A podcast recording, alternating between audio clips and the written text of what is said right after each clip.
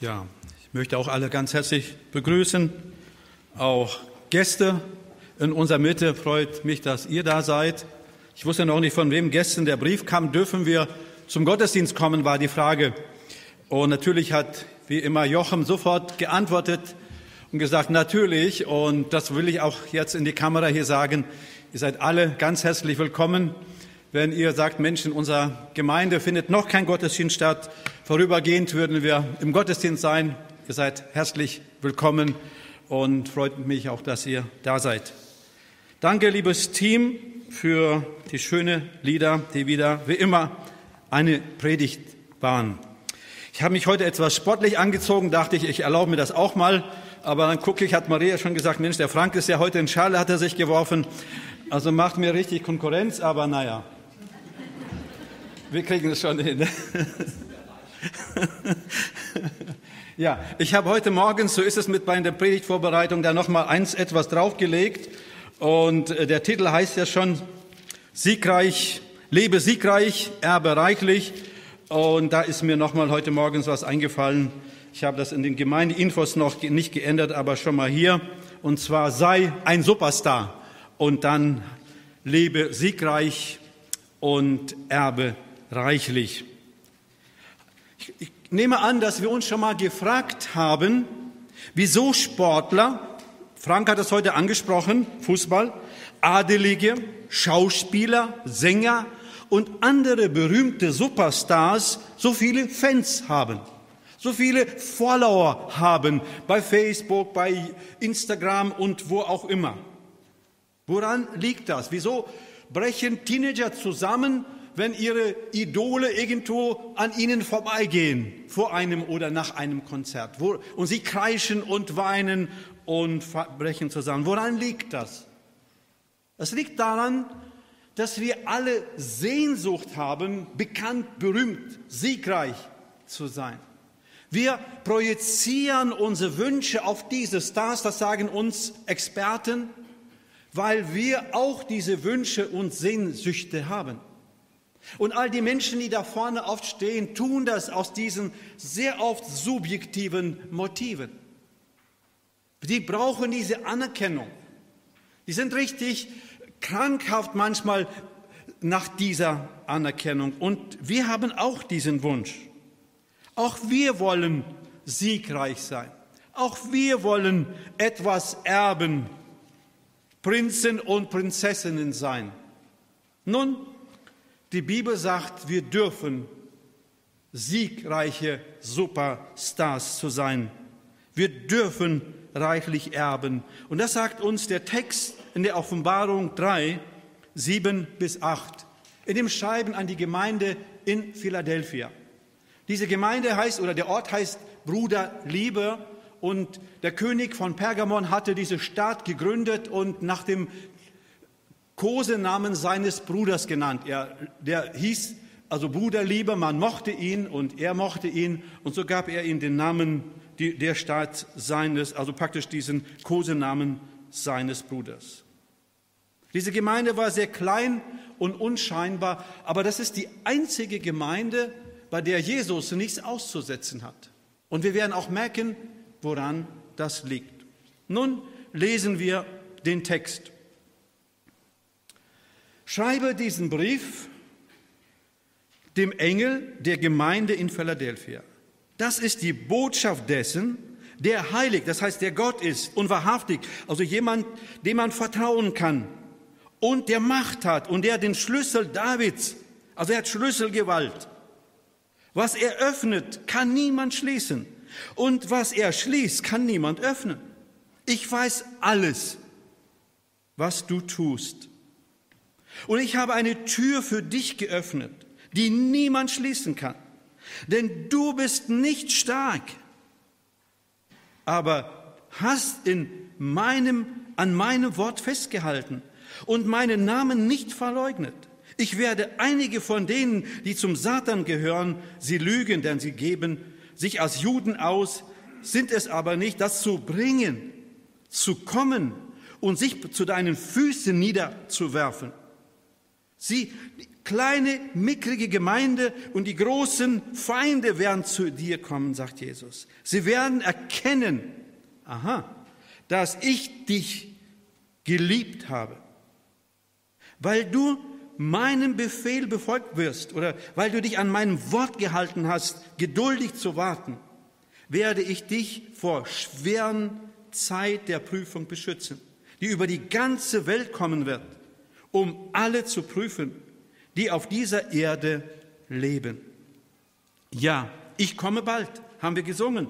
Halte fest, was du hast, damit niemand deinen Siegeskranz nimmt. Also hier sprechen wir schon vom Sieg. Und dann wieder, wer siegreich ist, den werde ich, jetzt wird's kompliziert, aber ich erkläre es, was es bedeutet, werde ich zu einer Säule im Tempel meines Gottes machen. Und er wird ihn nie verlassen müssen. Ich werde ihn mit dem Namen meines Gottes kennzeichnen.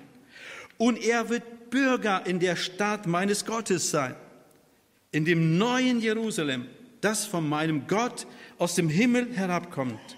Und mein neuer Name wird auf ihm geschrieben stehen. Wer bereit ist zu hören, der höre auf das, was der Geist den Gemeinden sagt.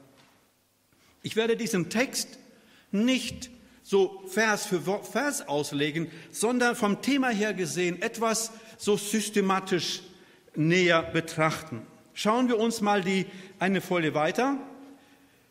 Wir werden zuerst uns näher ansehen den Sieg und das Erbe und dann werden wir uns natürlich fragen, was sind die Ursachen? Was können wir lernen für uns heute? Und dann, genau, und das kommt zum, also dann auch Schlussfolgerung für uns heute, wie kann ich, wie kannst du siegreich sein und reichlich erben? Wie können wir ein Superstar sein? Wollen wir uns nun Stück für Stück diese Themen ansehen. Der Sieg und das Erbe. Jesus sagt dieser Gemeinde, dass er, ihn, er garantiert ihnen einen gegenwärtigen Sieg. Er sagt, ich habe euch offene Türen gegeben. Offene Türen, das heißt in anderen Worten, ich gebe euch die Möglichkeit, die Botschaft von mir weiterzusagen und sie wird so stark angenommen, dass sogar eure größten Gegner, die sogar zum Satan gehören, zu umdenken werden, sich verändern werden, zu euch kommen werden, sich vor euch niederfallen werden, werden sagen, ihr habt recht gehabt.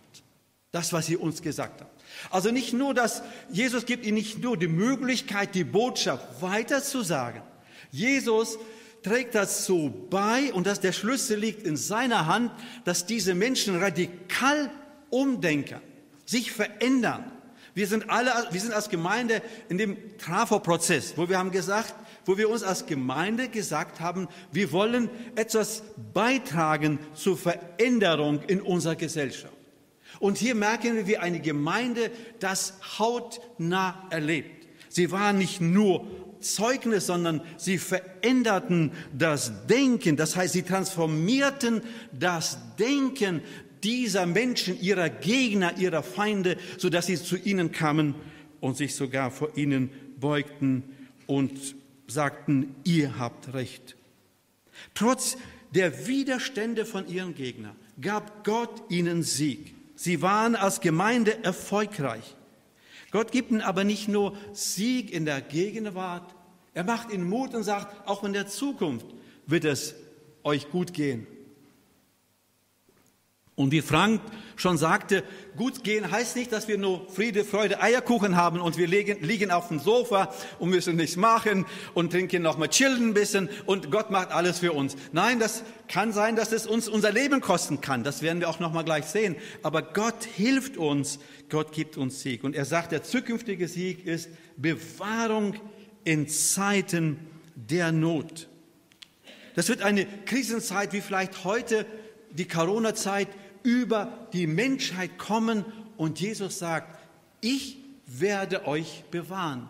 Ich werde euch hindurchtragen. Das heißt nicht, dass uns nichts passiert, sondern das heißt, dass wir mit diesen Umständen anders umgehen als Menschen, die keine Hoffnung haben, als Menschen, die nicht das Wort der Hoffnung haben. Das ist der große Unterschied. Und dann geht ein Schritt weiter und jetzt ganz, wird's nicht kompliziert, aber es wird viel. Ich gebe euch ein ewiges Erbe, ein Siegeskranz und großer Reichtum, den verspricht er hier. Also wir merken, hier sind eine Menge von Bildern und die werden wir uns gleich einzeln angucken. Erstmal eine Siegesehrung mit einem Siegeskranz. Die Griechen und die Römer der Antike waren Siegeskronen mit Siegeskronen stark vertraut. Also wie heute Fußball, Frank hat es erwähnt, so war bei denen damals auch viele Sportarten. Olympia kommt von den Griechen und die Römer haben es übernommen und natürlich auch wir haben es übernommen.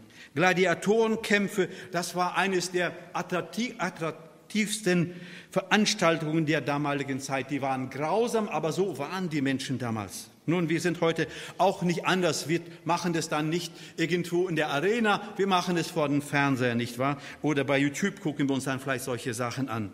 Sieger wurden verehrt. Sie bekamen diese Lorbe den Kranz, den Lorbeerkranz und sie wurden sehr geehrt. Das ist das, was sie damals erlebten. Sogar die Kaiser trugen diese Kränze und wir kennen dieses berühmte diese berühmte Zitat von Julius Caesar, Veni, vidi, vice. Ich kam, ich sah, ich siegte. Also siegen war was Großartiges. Jesus sagt den Mitgliedern dieser kleinen, mickrigen Gemeinde, die, wo er sagt, wenig nur Kraft hat, ihr werdet Sieger sein.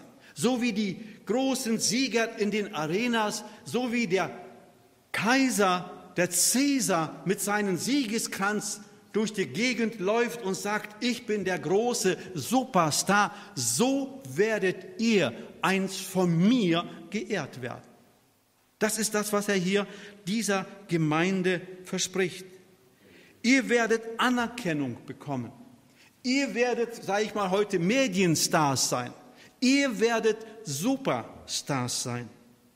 Und Paulus kennt diese Wahrheit auch. Er sagt in Philippi 3, Vers 14, ich jage nach dem vorgesteckten Ziel, dem Siegespreis der himmlischen Berufung Gottes in Jesus Christus. Und der Gemeinde sagt er, wisst ihr nicht, in 1. Korinther 9, Vers 24, die im Stadion laufen, die laufen alle, aber nur einer empfängt den Siegeskreis.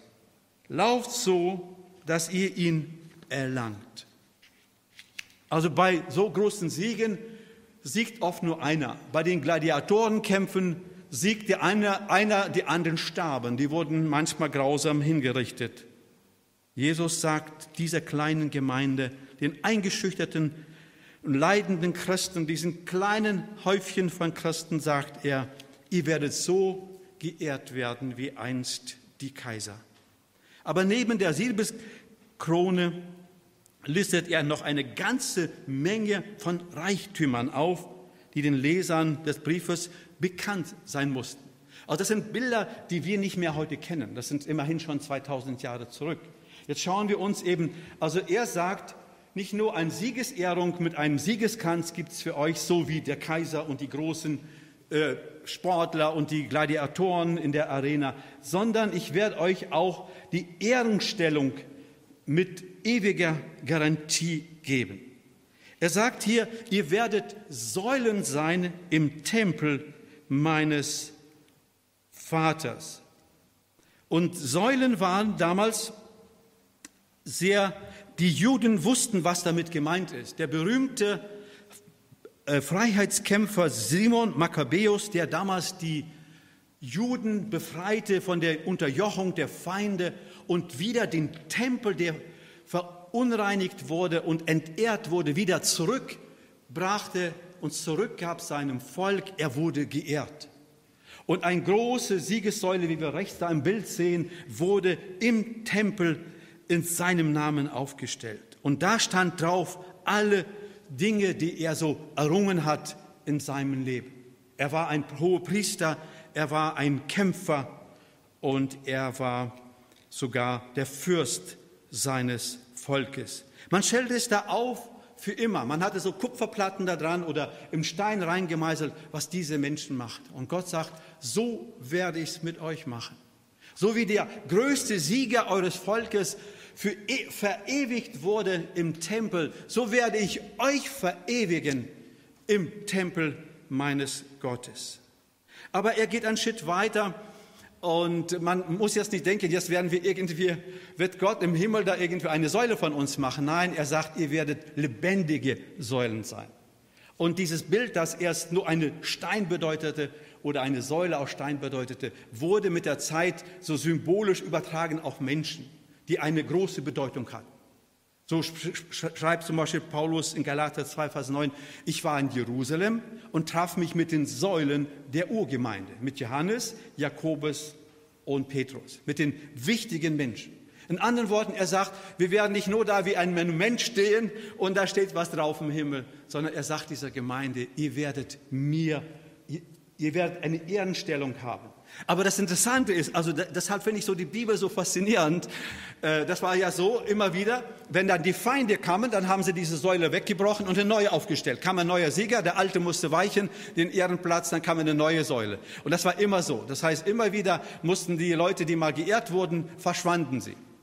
Mein Vater wurde beerdigt vor über 30 Jahren. Und er war Pastor der Gemeinde in Funkstadt und sehr oft sind dann halt Leute da mal hingegangen, konnten sich so an ihn und seinen Dienst, er war sehr lange Pastor da, erinnern.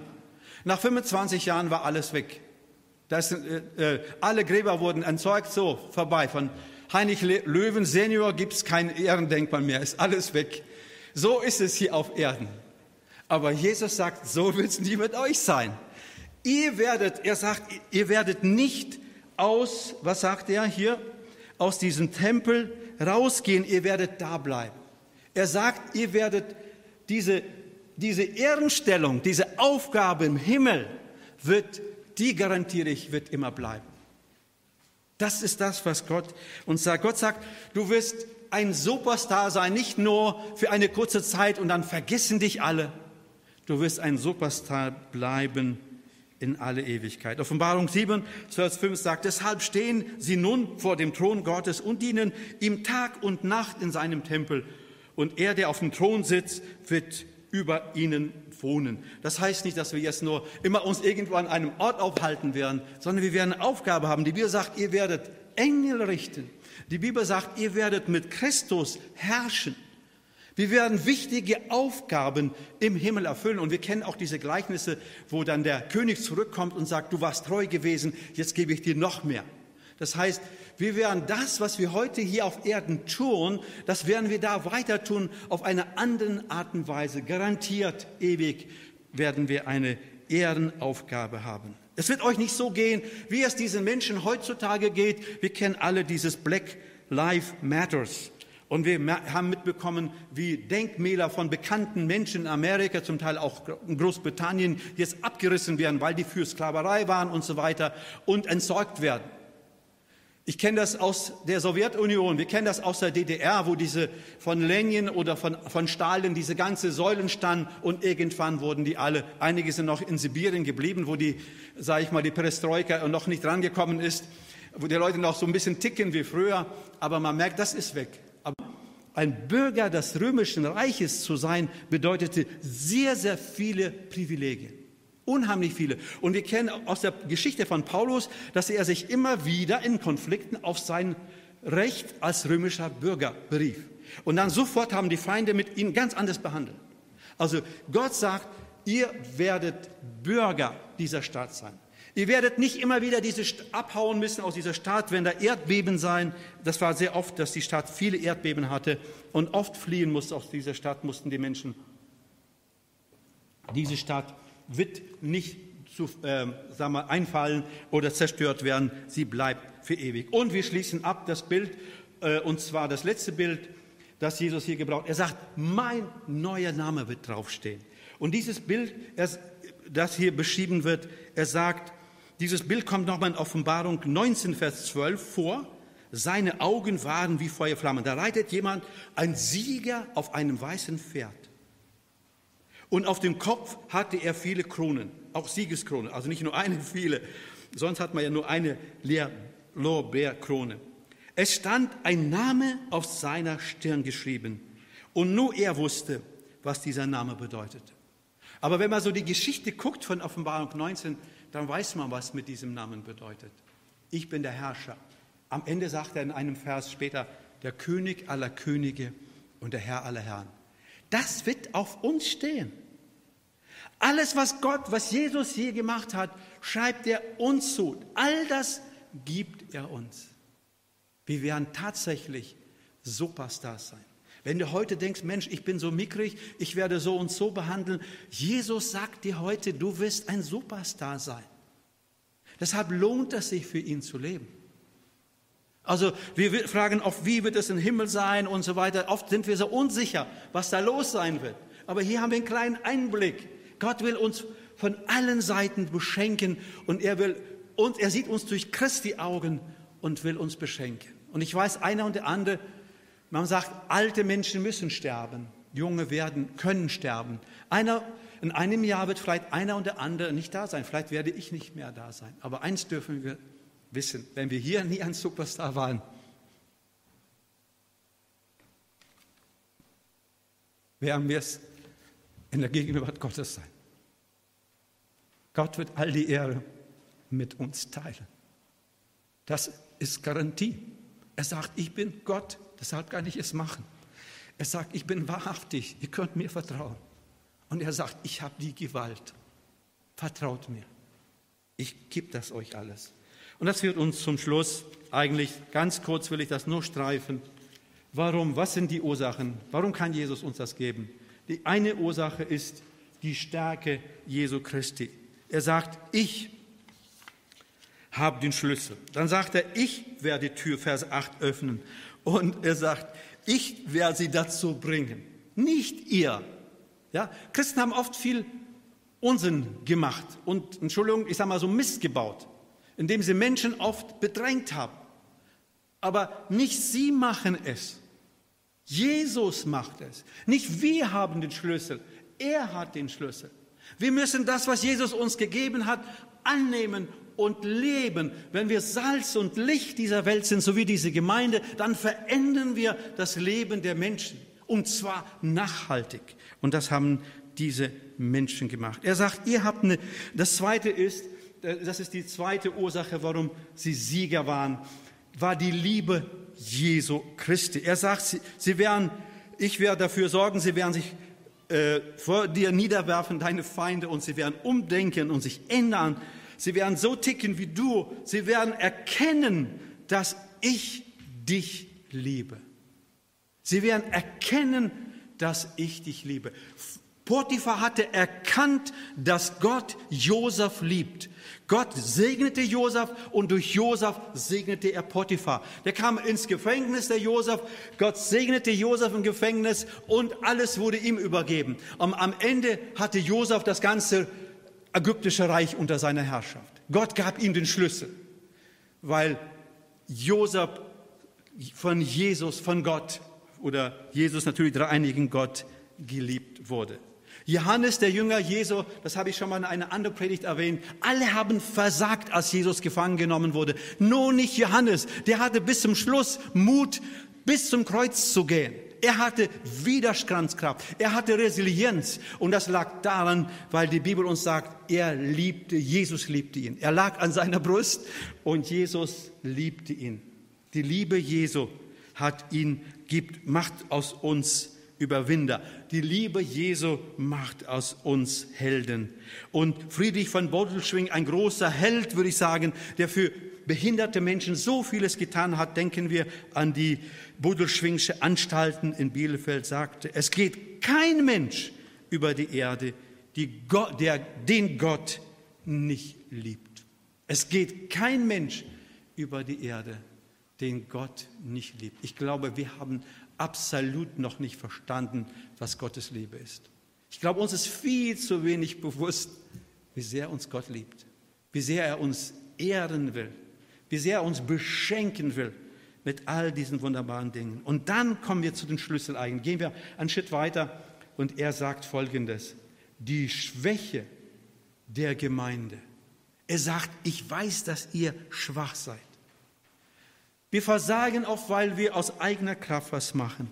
Aber wir werden Helden, weil nicht wir Helden werden, sondern Christus durch uns ein Held wird. Paulus sagt, in den Starken ist Jesus mächtig. Nicht ich lebe, sondern Christus lebt, lebt in mir. Christus wirkt durch mich. Und ich glaube, wo wir am meisten, das ist meine auch Erfahrung, wo ich am meisten auf dem Boden liege und sage, Jesus, ich kann nicht mehr, auf einmal beginnt Gott uns zu segnen.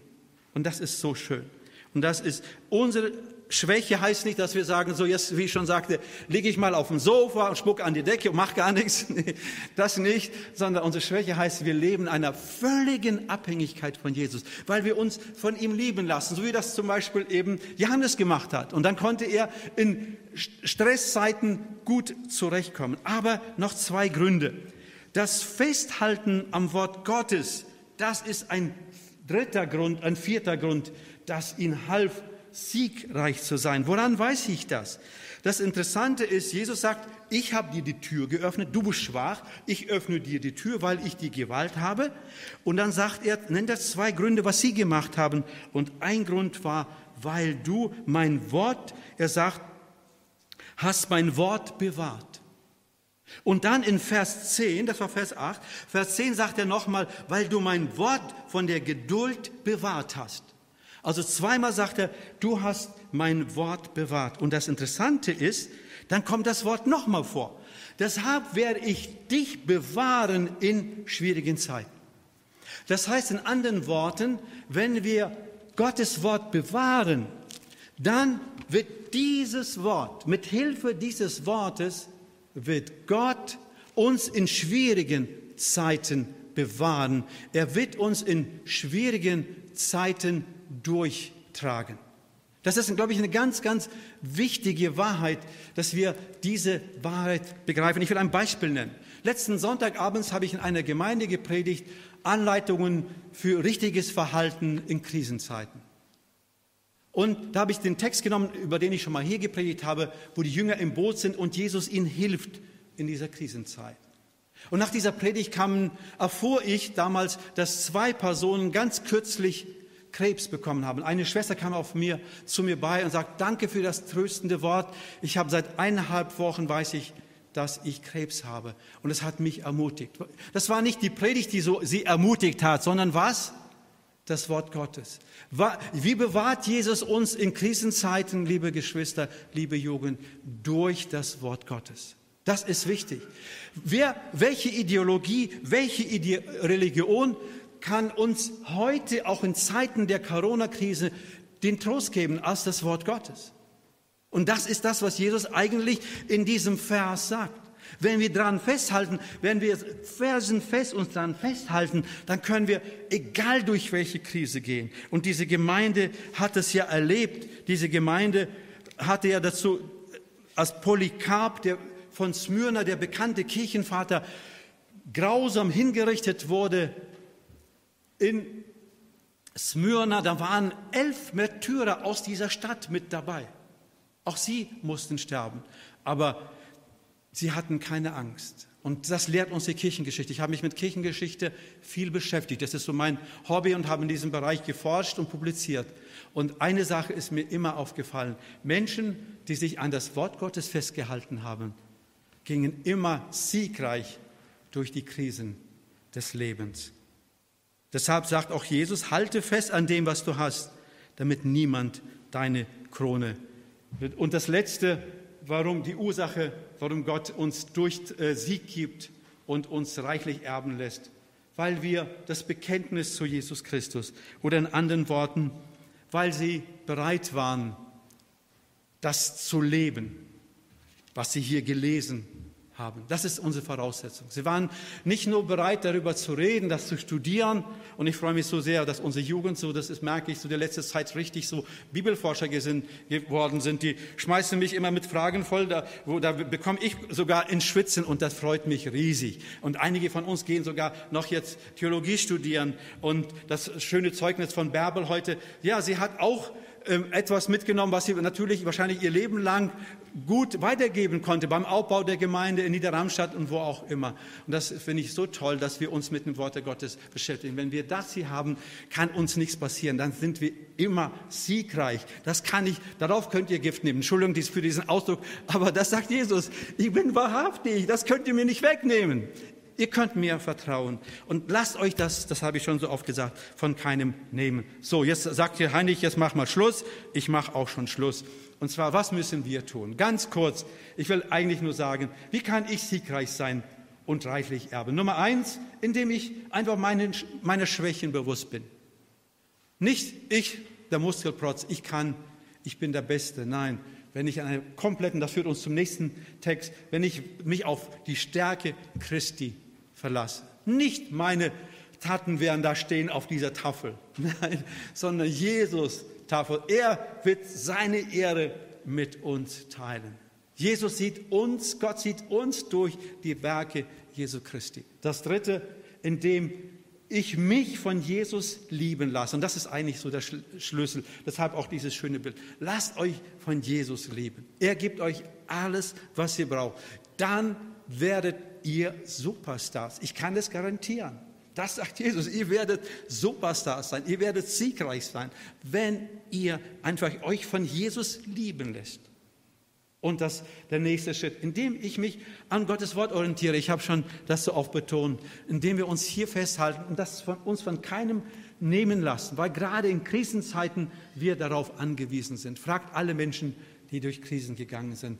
Das hat sie durchgetragen. Nicht irgendwelche fromme Sprüche, nicht ihre Stärken, sondern das Wort Gottes hat sie durchgetragen. Und zum Schluss natürlich, indem wir ein Zeugnis in der Welt sind, indem wir, wenn wir uns von Jesus lieben lassen, wenn wir uns an das Wort Gottes halten, dann sind wir automatisch ein Zeugnis. Dann sind wir Salz und Licht. Dann müssen wir uns gar nicht anstrengen. Dann ist es ein, so ein Outflow, ein ganz natürlicher Outflow aus unserem Leben. Und das wünsche ich uns da, wo wir stehen. Dass wir so wie Josef, er ging durch Krisen, Frank, du hast es ja gesagt. Josef ging durch Krisen, aber, und das werden wir auch in der Freizeit, werden wir uns mit Josef beschäftigen. Also, wenn ihr wissen wollt, welches Thema in der Freizeit sein wird. Und dann Gott segnet ihn, Gott macht ihn erfolgreich in jeder Hinsicht. Und das wünsche ich uns. Und ich will abschließen mit einem Superstar. Und zwar William Booth, ihr sagt ja, Heinrich, das sind ja so schon lange 2000 Jahre zurück, aber was ist heute? Und ich habe hier einen Superstar, mit dem ich abschließen will. Und zwar William Booth war ein Mensch, der einen ganz normalen Beruf gelernt hat, aber dann entschloss, Menschen zu helfen. Er ist der Gründer der Heilsarmee. Vor 108 Jahren starb er und als er 80 Jahre alt war, kam 83 Jahre alt war und starb, kamen 35.000 Menschen zu ihm. Das war ein Superstar. Nicht nur ein Reality-Show-Star, nicht nur ein, was weiß ich, Influencer. Das war ein Mann, der Dinge bewirkt hat. Und er sagte noch mit 80 Jahren, solange Frauen weinen, will ich kämpfen. Solange Kinder zur Arbeit gezwungen werden, will ich kämpfen. Solange sich Mädchen am Straßenrand anbieten, will ich kämpfen. Solange Männer ins Gefängnis müssen, rein, raus, rein, raus, will ich kämpfen. Solange eine Seele in der Dunkelheit gefangen ist, will ich kämpfen. Und weiter, er hat gekämpft. Er war ein Superstar. Heute, seit 2018, bietet, arbeitet die Heilsarmee in 131 Ländern. Sie haben 1,7 Millionen Mitarbeiter. Sie haben 14.000 Gemeinden, 30 3.000 Schulen, 3.600 Sozialstationen, 52 Krankenhäuser, 288 Gesundheitszentren und Kliniken und beschäftigen 26.000 Offiziere und mehr als 112.000 Angestellte. Das ist ein Superstar. Liebe, jetzt sagt der Heini, oh, dem können wir nicht das Wasser reichen, habe ich mir auch gedacht. Kann ich nicht.